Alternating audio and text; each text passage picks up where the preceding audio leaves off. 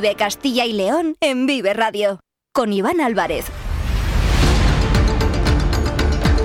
Hola, muy buenas tardes, bienvenidos, bienvenidas a Vive Castilla y León, este espacio que les acompaña de lunes a viernes desde las 2 y cuarto hasta las 3 en punto de la tarde. Por delante tenemos 45 minutos para acercarles aquellos asuntos de interés en nuestra comunidad. Nos pueden escuchar a través de la FM de toda la vida, en nuestra página web www.viveradio.es, en todas nuestras plataformas de streaming y de podcast y en las redes sociales de Vive Radio, con el sonido perfecto de nuestro técnico Ángel de Jesús.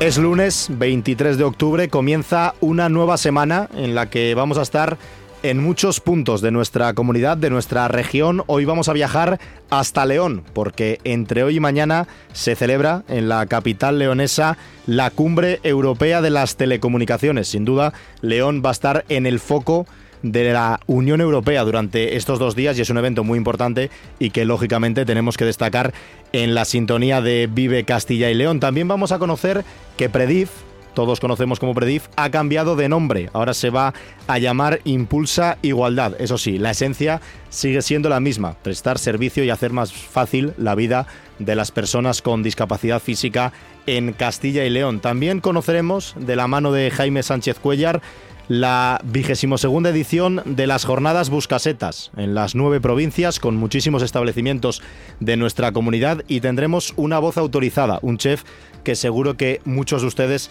también conocen. Pero vamos a comenzar con otro asunto. Vamos a hablar del informe que ha presentado hoy el CES sobre el comercio de proximidad en Castilla y León. Son las 2 y 17 minutos, hasta las 3 vamos en directo.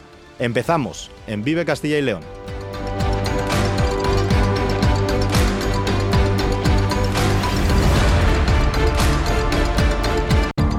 Vive Castilla y León en Vive Radio con Iván Álvarez.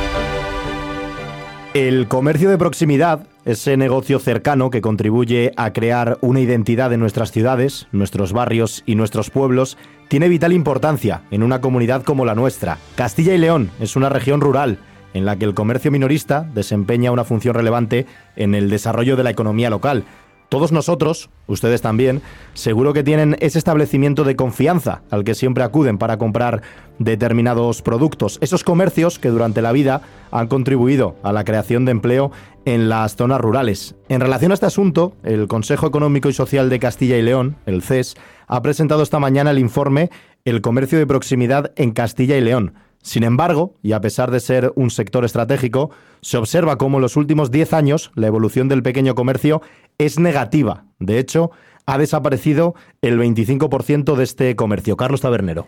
Así lo analiza Iván este informe realizado por iniciativa propia del CES y que también atiende aspectos que afectan y de qué manera a la pérdida del comercio de proximidad en Castilla y León.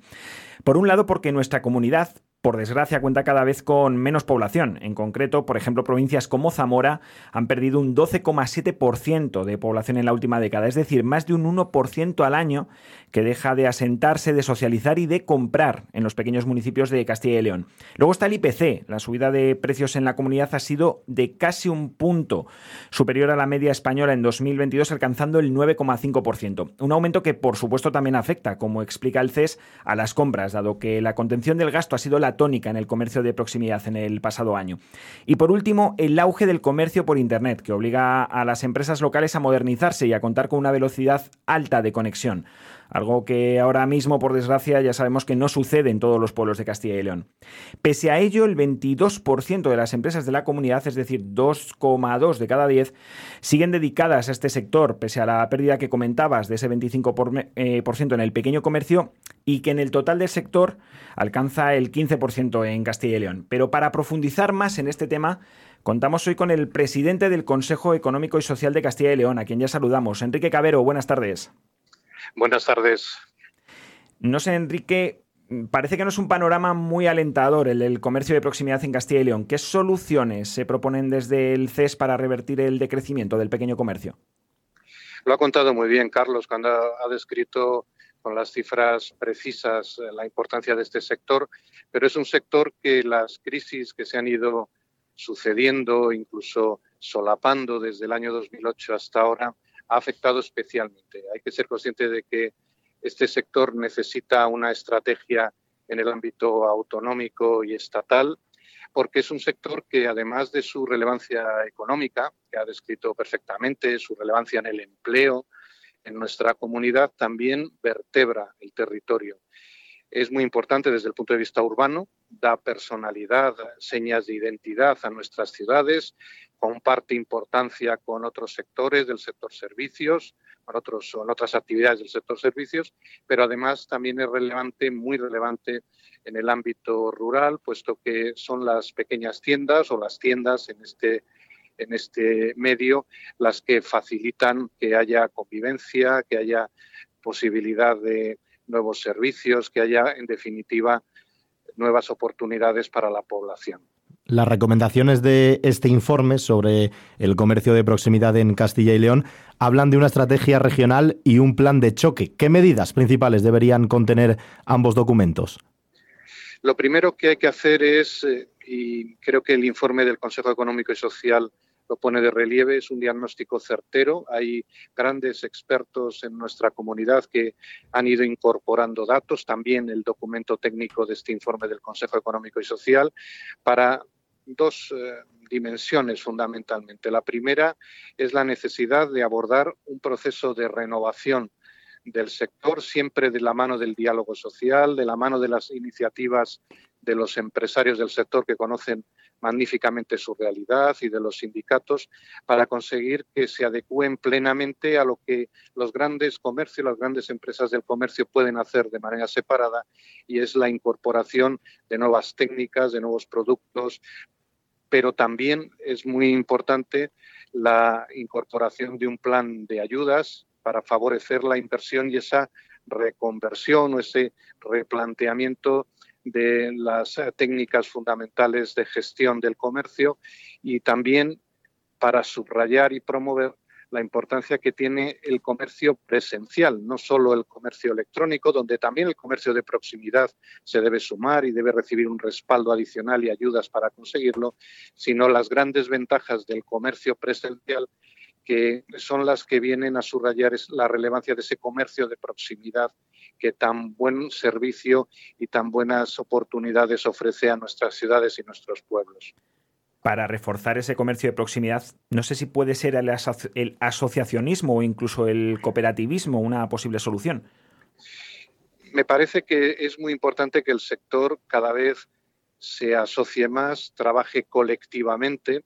Suelen ser eh, el sector del comercio de proximidad, empresas pequeñas o muy pequeñas, y es muy importante el asociacionismo. Lo pone de relieve con FERCO, la eh, Confederación de los Comerciantes de Castilla y León, integrada en COE Castilla y León y por ello eh, integrante a su vez del Consejo Económico y Social, la importancia de coordinarse, de agruparse para formular propuestas, para detectar necesidades de ayuda. Se tiende a veces en el ámbito del comercio, así nos lo hacen saber los propios empresarios, a trabajar de manera aislada y por tanto la coordinación sería uno de los nuevos ingredientes, de las nuevas herramientas para avanzar en la mejora del sector, porque otros sectores que lo han hecho, pues les ha dado buenos resultados, tienen más visibilidad hacia la sociedad, mientras que el sector del comercio le ha costado más. El asociacionismo es muy importante y la incorporación del trabajo autónomo, también de la economía social, muy especialmente en el medio rural,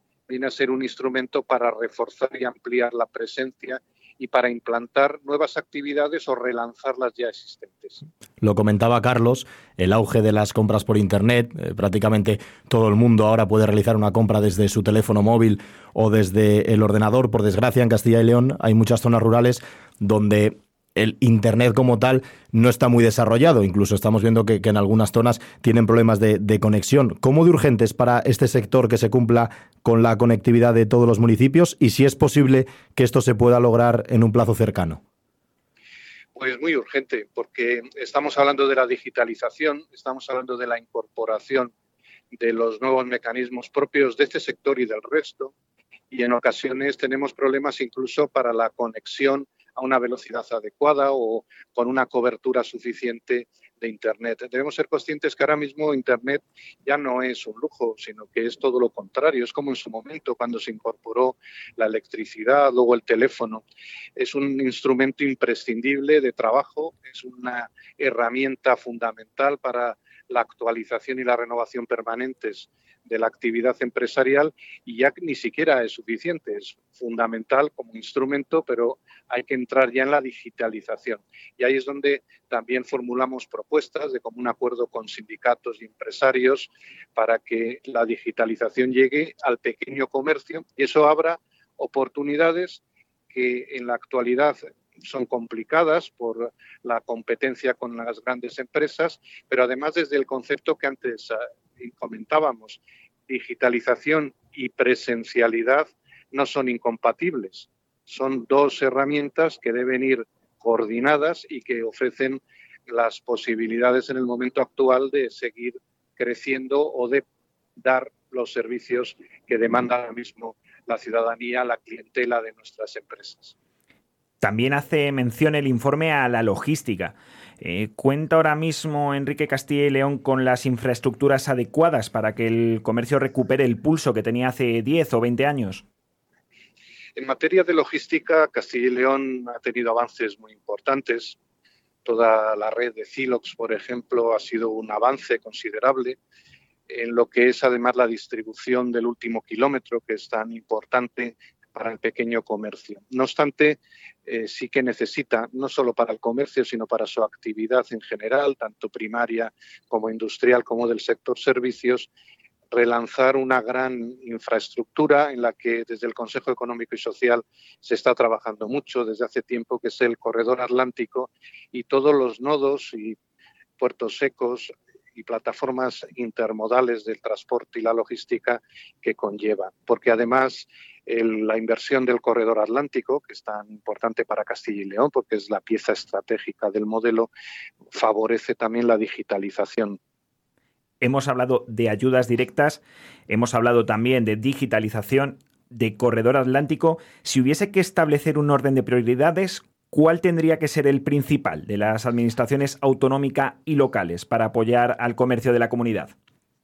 Yo creo que lo primero es impulsar el eh, diálogo social en el contexto de este sector para definir una estrategia certera que permita coordinar los esfuerzos de todas las administraciones públicas que están implicadas con el sector, la autonómica naturalmente, pero también son muy importantes las entidades locales, ayuntamientos y diputaciones provinciales, por supuesto dentro de un marco estatal general, de política económica y de ayudas a sectores estratégicos. Creo que esa sería la primera gran baza. Me consta que desde la Consejería de Industria, Comercio y Empleo se está preparando los documentos. Sería muy importante ese proceso de diálogo social dedicado eh, de manera expresa al comercio. Y por otro lado, en segundo lugar, creo que lo fundamental es conseguir que haya un relevo intergeneracional, una convivencia ya intergeneracional en las empresas del comercio para garantizar que las personas más jóvenes se interesan por este sector,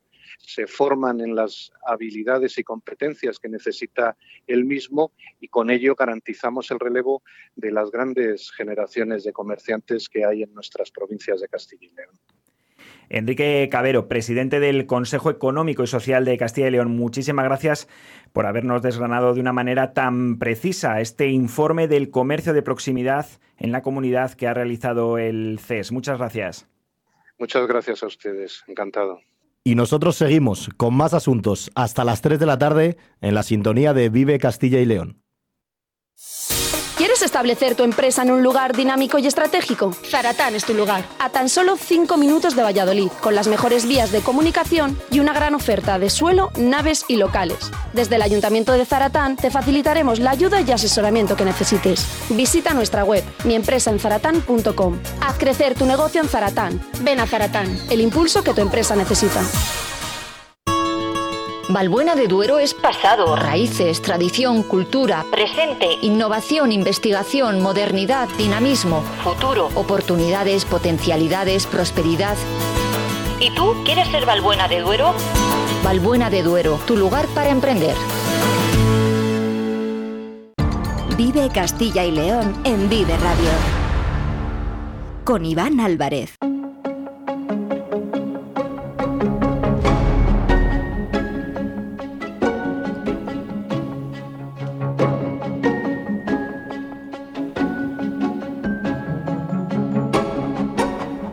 Y ahora nos vamos hasta León, donde hoy hay un evento internacional importante y muy relevante, la reunión del Consejo de Ministros de Telecomunicaciones de la Unión Europea. Allí, en León, se reúnen responsables de todos los Estados miembros para tratar asuntos del ramo como la nueva normativa de inteligencia artificial o la conectividad de los países que forman la Unión Europea. Carlos.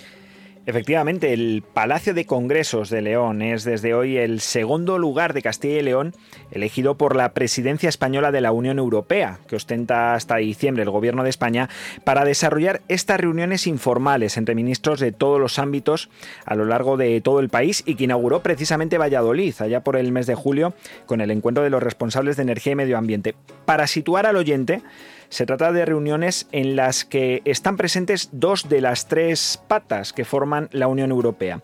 Por un lado está el Consejo de Ministros, que forman todos los gobiernos de los 27 países miembros de la Unión Europea y por otro también está la Comisión Europea, el gobierno de la coalición de países que conforman esta unión.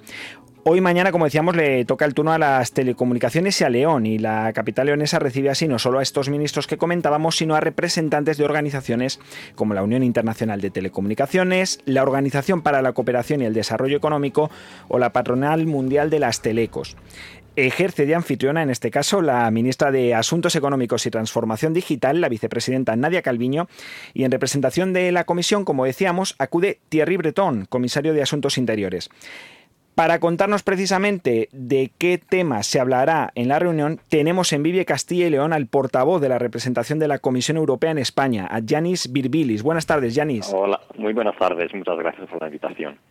La primera pregunta es ¿por qué León para la celebración de esta cumbre informal de ministros y responsables de telecomunicaciones de todos los países miembros de la Unión? Bueno, ha sido la elección de, las autoridades españolas, del gobierno español. Eh, como hemos visto y como usted ha mencionado, eh, ser parte en esas reuniones informales del Consejo por todo por toda España, en todos los territorios, en casi todas las en todas las comunidades autónomas. Así que para esta reunión ah, que tiene que ver con telecomunicaciones eh, se eligió la capital de provincia de León. No sé si considera la Comisión a esta ciudad, a León, como lugar estratégico para la ciberseguridad del continente, dado el desarrollo del centro de supercomputación y del INCIBE. Sí, bueno, ah, creo que es muy importante que el Instituto Nacional de Ciberseguridad de España ah, está, está en, la provincia de León, la capital de la provincia de León. Eso demuestra, creo, la importancia de toda la provincia para todo lo que tiene que ver con la ciberseguridad. Así que tiene mucho sentido que la reunión tenga lugar en esta ciudad. ¿Qué temas se van a tratar en esta reunión de los ministros de telecomunicaciones? Bueno, según la agenda, ah, según la información que publicó la presidencia española, se van a tratar asuntos de digitalización, ah, como por ejemplo conseguir que la digitalización impulse el crecimiento y la competitividad de nuestra mm, eh, Unión. Ah, también, obviamente, se va a hablar de este reglamento europeo de inteligencia artificial que podemos recordar que propuso la Comisión Europea hace dos años, en abril de 2021 también se hablará sobre el futuro de las eh, telecomunicaciones, que es un, es un sector que se enfrenta a muchos desafíos, ah, como la globalización, la aparición de nuevos actores en el ámbito internacional, ah, y hay que ver eh, cuál va a ser el futuro marco regulador europeo que debe ajustarse a esta nueva situación. Y finalmente, en la última sesión de trabajo, según las, eh, la información que publicó la presidencia española, se va a dedicar a revisar los progresos de la década digital 2030. La década digital esta, es esta hoja de ruta ah, europea ah, que tenemos sobre la mesa para aprovechar de todas las oportunidades socioeconómicas que lleva la transformación digital, la digitalización. Podemos recordar también que es una de las grandes prioridades de la Comisión Europea actualmente. Ha hablado precisamente de esa propuesta de la Comisión de hace dos años para establecer una ley europea de inteligencia artificial. No sé si este quizá es el marco para avanzar en un acuerdo con respecto a la posición aprobada por el Parlamento Europeo en junio. Sí, eh, es un reglamento que se propuso por la Comisión, en, como he dicho, hace dos años eh, según el sistema eh, institucional europeo, la Comisión Europea, es decir, la institución que yo represento, ah, propone una legislación, pero esa legislación debe de ser aprobada por los dos colegisladores. Uno es el Parlamento ah, Europeo eh, y el otro es el Consejo de la Unión Europea, es decir, la institución que España ostenta la presidencia este semestre. se trata de una normativa muy importante, va a ser la primera ley Europea sobre la inteligencia artificial. El objetivo es encontrar un equilibrio entre, por un lado, la necesidad de garantizar eh, la seguridad de todos los europeos, de nuestros derechos fundamentales, y en el mismo momento, por otro lado, permitir eh, y reforzar la innovación tecnológica. En esas reuniones informales del Consejo podemos decir que no se toman decisiones, pero sí que eh, preparan el camino para las reuniones formales donde sí que se toman decisiones. Así que esta reunión en León es muy importante para avanzar incluso en este ah, expediente, en este ámbito. ¿Qué postura traerá al respecto el comisario de Mercado Interior, eh, Thierry Breton? Bueno, el papel también de, la Comisión Europea es ayudar a la presidencia para encontrar soluciones, encontrar compromisos. A veces los 27 países de la Unión Europea, y es obvio, tienen sus propios eh, intereses. El papel de la Comisión, el papel también de la presidencia es eh, intentar encontrar eh, compromisos y en ese sentido esperamos que, habrá avances, ¿no? Habrá un cambio de posiciones entre los 27 países de la Unión y, como he dicho, preparar el camino para que haya acuerdo en los próximos meses sobre, sobre este asunto y sobre los demás asuntos que se van a debatir en León estos dos días. Hace escasas fechas hemos asistido a diferentes ciberataques globales que han vivido distintas instituciones españolas, también mm. empresas como, como Air Europa. ¿Considera usted que Europa está preparada para unos ciberataques globales cada vez más precisos y sofisticados?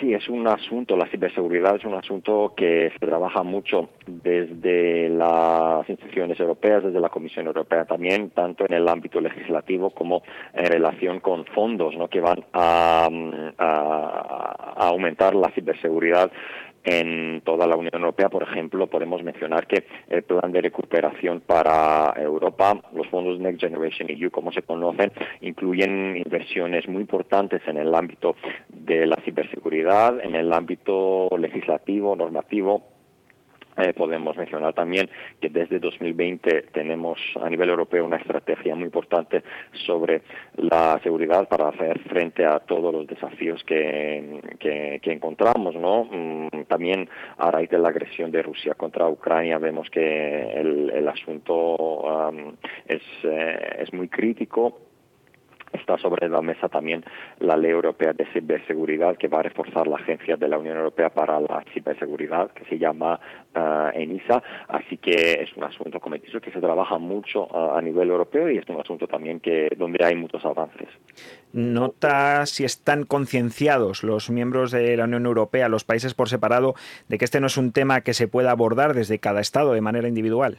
Es exactamente así. Eh, es un asunto que es completamente transfronterizo. Los desafíos que tenemos ah, a nivel europeo son comunes para todos los 27 países y creo que, eh, como otros ámbitos, no, como en el ámbito de la eh, sanidad, en el ámbito económico, damos, nos damos cuenta de que todos juntos podemos actuar de una manera mucho más eficiente. De ahí la importancia de avanzar con todas las propuestas legislativas que tenemos sobre la mesa en el ámbito de la ciberseguridad también, como también en el ámbito de la inteligencia artificial. ¿Qué conclusiones esperan sacar desde la Comisión Europea de este encuentro, de esta reunión informal de ministros de telecomunicaciones? Bueno, en general creo que la ambición tanto de las instituciones eh, europeas como de la presidencia española también es eh, tener avances, ¿no? Dado de que no se toman eh, decisiones formales, en este tipo de reuniones es muy importante debatir todos estos aspectos muy importantes de la, del, en el ámbito de, telecomunicaciones y también preparar el camino para adoptar la legislación que está sobre la mesa uh, los, uh, los meses que vienen. Se van a celebrar durante hoy y mañana en León este Consejo de Ministros de Telecomunicaciones de la Unión Europea, pero también tienen preparado un evento para el miércoles en Astorga, ¿verdad? Sí, eh, nosotros eh, en el marco de estas reuniones informales que organiza la presidencia. Nosotros desde la oficina de la Comisión Europea en Madrid organizamos uh, unos eventos para acercarnos a los ciudadanos y en ocasión de esta reunión informal del Consejo en León organizamos en Astorga lo que llamamos plaza, uh, plazas de Europa, un evento de plazas de Europa. Eh, las plazas de Europa es un proyecto que tenemos aquí en la Comisión para acercarnos a pueblos o localidades de menor eh, tamaño, así que eh, el, este evento tendrá lugar el miércoles a partir de las cinco y media en la Plaza Mayor de Astorga con mini talleres muy cortos eh, sobre eh, asuntos de digitalización, sobre la desinformación, la inteligencia artificial, la ciberseguridad. Eh, así que invitamos a los oyentes que quizás estén en, en, en, Astorga de participar en este evento que se va a concluir con un, lo que llamamos un euroaperitivo. Uh, podrán disfrutar los asistentes de un catering de productos locales que a veces también tengan la, la certificación europea de una indicación geográfica protegida, por ejemplo.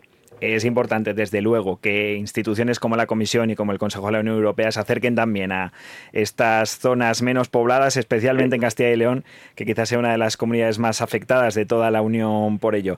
Le agradecimos muchísimo su presencia en Vive Castilla y León a Yanis Virbilis, eh, portavoz de la representación de la Comisión Europea en España. Ha sido un placer, muchísimas gracias. En CESIF defendemos lo que realmente importa, tus derechos, tu poder adquisitivo y tu bienestar. Somos el único sindicato que no teme salir a la calle para luchar por ti.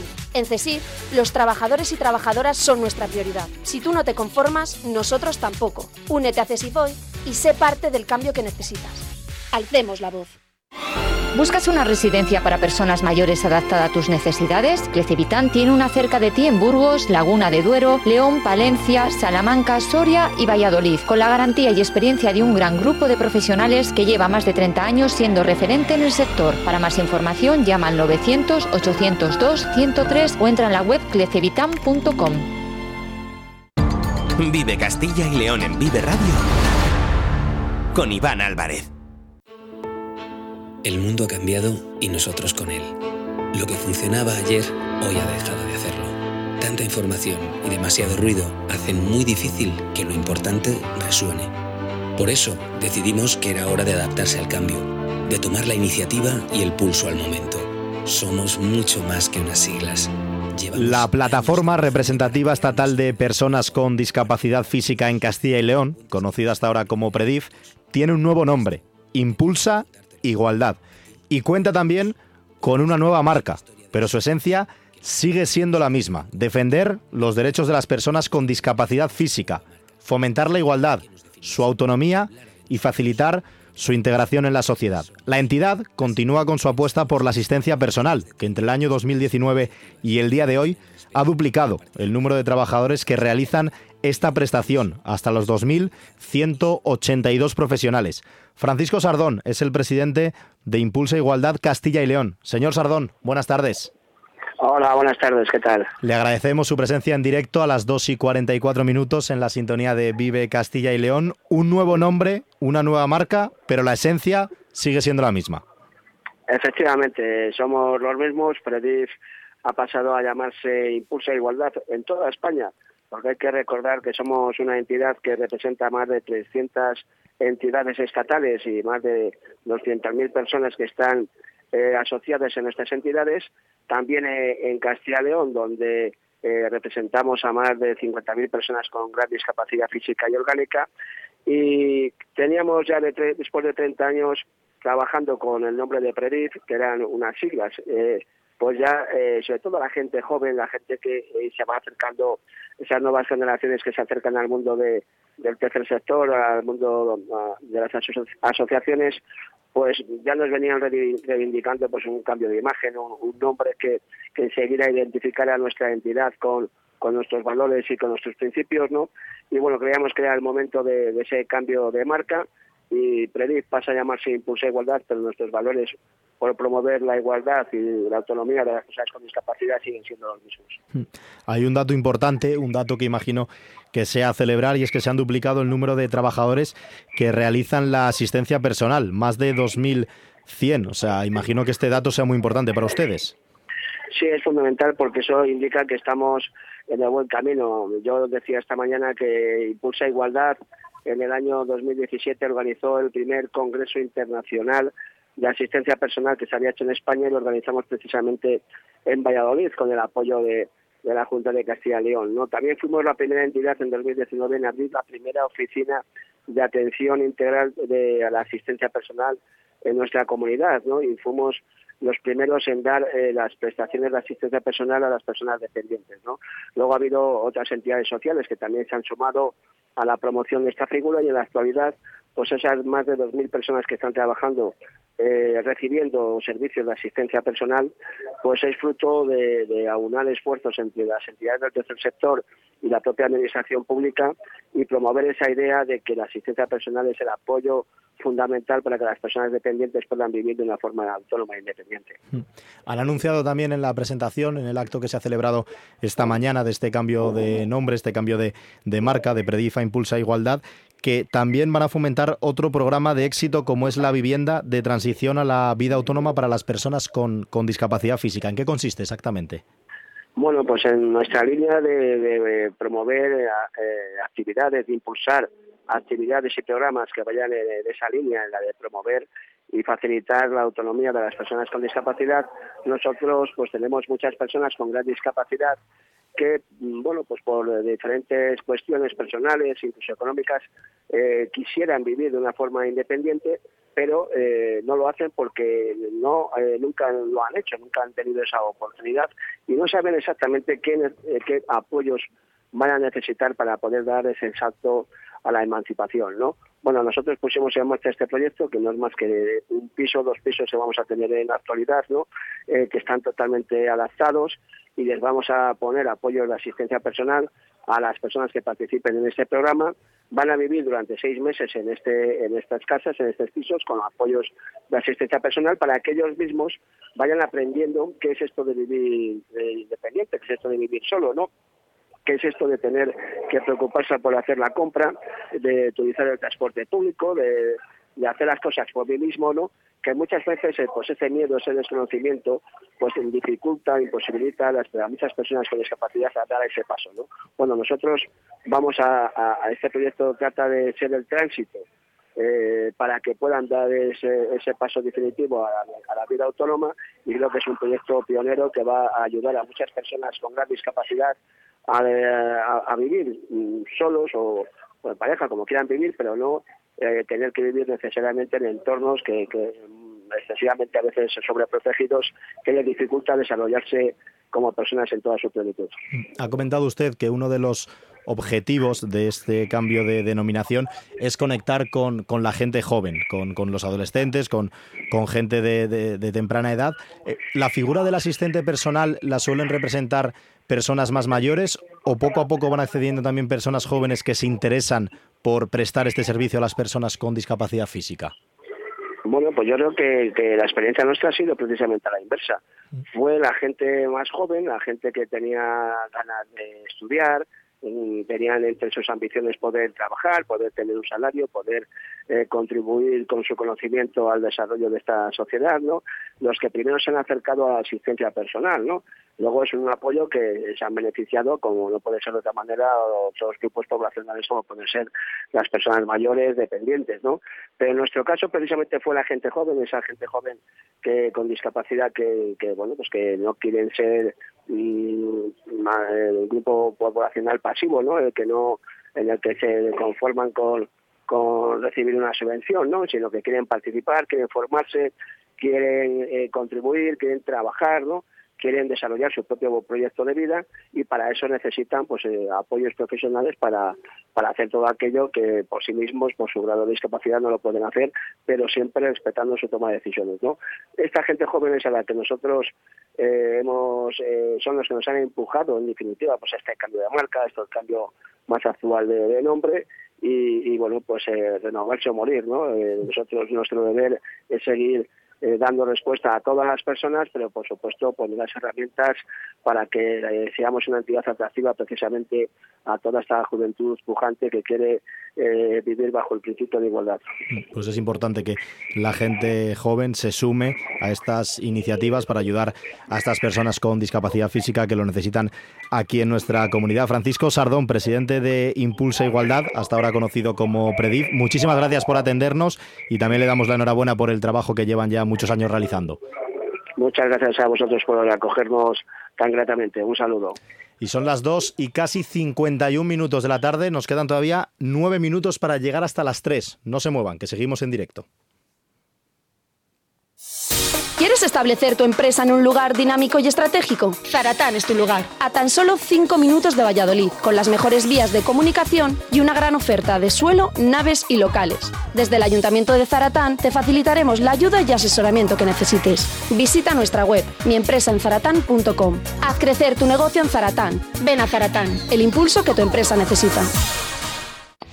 En CESIF defendemos lo que realmente importa, tus derechos, tu poder adquisitivo y tu bienestar. Somos el único sindicato que no teme salir a la calle para luchar por ti. En CESIF, los trabajadores y trabajadoras son nuestra prioridad. Si tú no te conformas, nosotros tampoco. Únete a CESIF hoy y sé parte del cambio que necesitas. Alcemos la voz. Vive Castilla y León en Vive Radio. Con Iván Álvarez.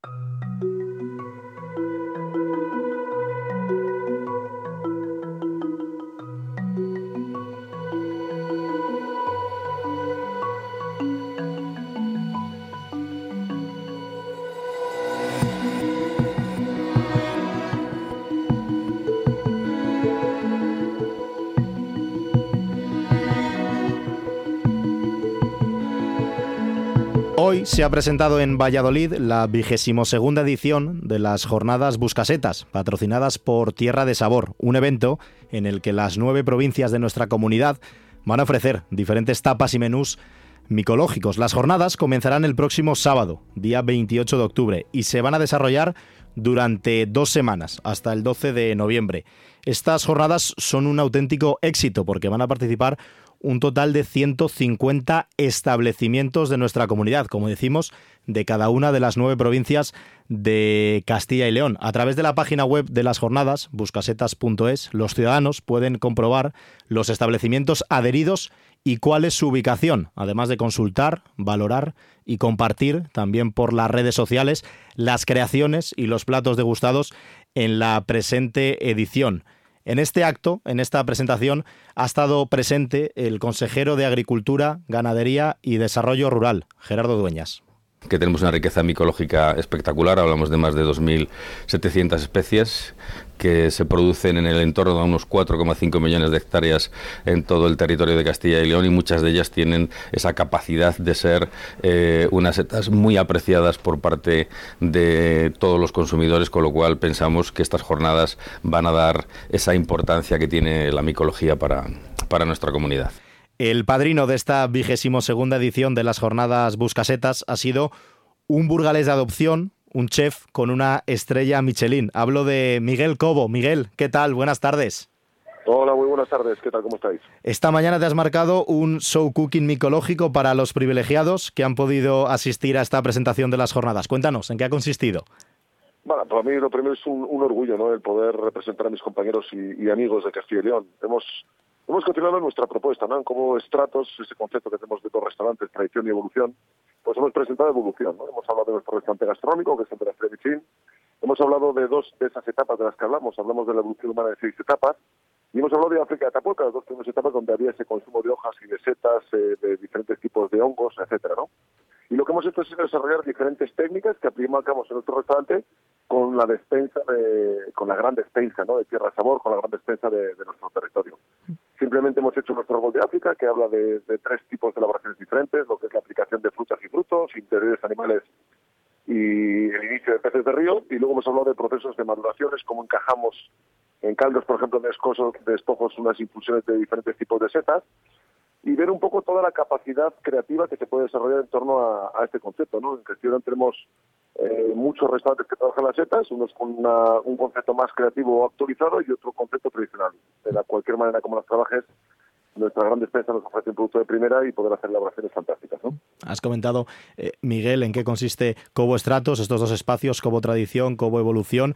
Eh, has puesto el foco además en, la filosofía de, de, Cobo Evolución, pero para que le cuentes a los oyentes cómo surge esta idea de un menú basado en seis hitos de la historia de la humanidad. Has hablado ahora de, de África, de Atapuerca, pero ¿cómo se te ocurre esta idea y luego plasmarla, conseguir llevarla a cabo a través de la cocina? Bueno, yo siempre he dicho que, cada uno en la vida tiene que encontrar su talento, ¿no? Yo no he sido el tío más técnico ni he sido el tío que está en grandes restaurantes, porque a mí el deporte me nublaba un poco la vista, el deporte y el estar con mis colegas, me nublaba la vista siendo chaval y no, no encontré la madurez rápido. Pero sí que tengo un talento que es la creatividad, soy un tío creativo y soy un tío que tiene el gusto de la cocina, ¿no? Al final, como un músico oído, tengo el gusto. Lo que he hecho es rodearme de gente fuerte, gente que me aporta mucha técnica y que me da mucho equilibrio en mi vida, y un día cuando conseguimos la estrella, pues tenemos la suerte de que hay que entender que en Burgos tenemos el yacimiento de Atapuerca. Los castellanolenses tenemos que saber que en nuestro territorio tenemos uno de los, eh, de los yacimientos más importantes del mundo, por ser claro el segundo más importante, que en breve podrá ser el primero. Y un museo único a nivel mundial también, ¿de acuerdo?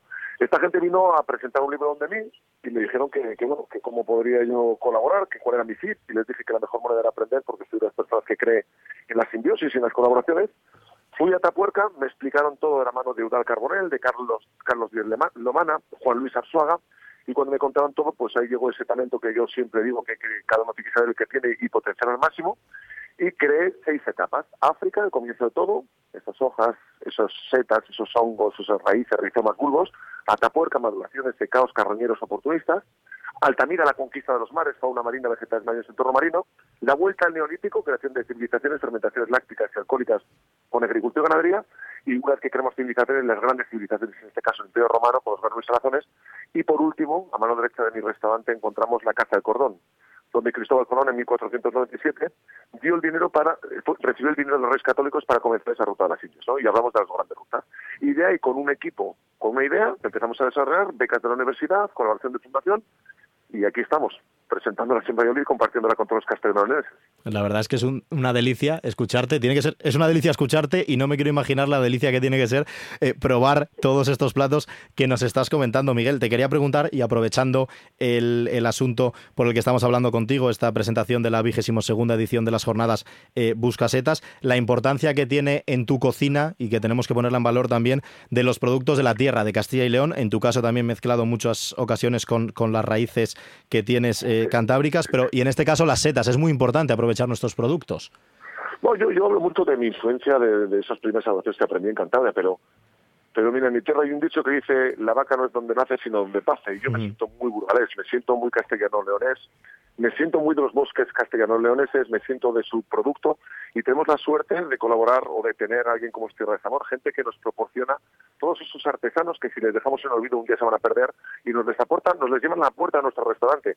Tener a esos artesanos a la puerta de nuestro restaurante nos da la facilidad de dar un desarrollo creativo y trasladárselo al comercial directamente. Es decir, cualquiera de nuestro territorio tiene la capacidad de ir a un restaurante y probar las mejores delicias de las diferentes zonas de nuestro territorio. ¿no? Creo que es importante nutrirse de la despensa castellonesa. Creo que es importante, si quieres una buena legumbre, no tienes por qué estar pensando en Asturias, que las hay, por supuesto, es que en Castilla y hay muy buenas. Quieres una buena verdura, no tienes que irte a los huertos desterrados, por ejemplo, del sur. Tenemos buenas en, en mi territorio, en Burgos, en Medina de Pomar. Creo que es importante rodearse de lo cercano, es importante rodearse de la temporada. La temporada, aparte de, de precio de estos tiempos difíciles que estamos viviendo, te ayuda a poder dar un producto más económico a tus comensales y te ayuda a utilizar ese producto en su mayor momento óptimo, ¿no? Entonces soy de las personas que cree en, como te he dicho, en el asociacionismo y creo en todos esos productores y en la gente que lucha por unificar todo este concepto, ¿no? Ha sido un placer hablar contigo en directo, Miguel Cobo. Muchas gracias por atender la llamada de Vive Castilla y León y muchos éxitos en Cobo Tradición y en Cobo Evolución. Un fuerte abrazo. Os espero, os espero a todos en Burgos y muchísimas gracias a vosotros por esta acogida en fuerte abrazo. Gracias a ti, Miguel. Y nosotros se nos acaba el tiempo, Carlos, ya son las 3 de la tarde, hemos repasado diferentes asuntos, hemos estado en todas las, bueno, en diferentes provincias de nuestra comunidad y mañana nos volvemos a editar con la gente, mismo sitio, misma hora. Con otro programa variado, Iván. Si esto, la actualidad de Castilla y León no para. Ya lo saben ustedes, mañana, mismo sitio, misma hora, con un servidor y con Carlos Tabernero, desde las 2 y cuarto, en la sintonía de Vive Castilla y León. Sean felices. Hasta mañana, adiós.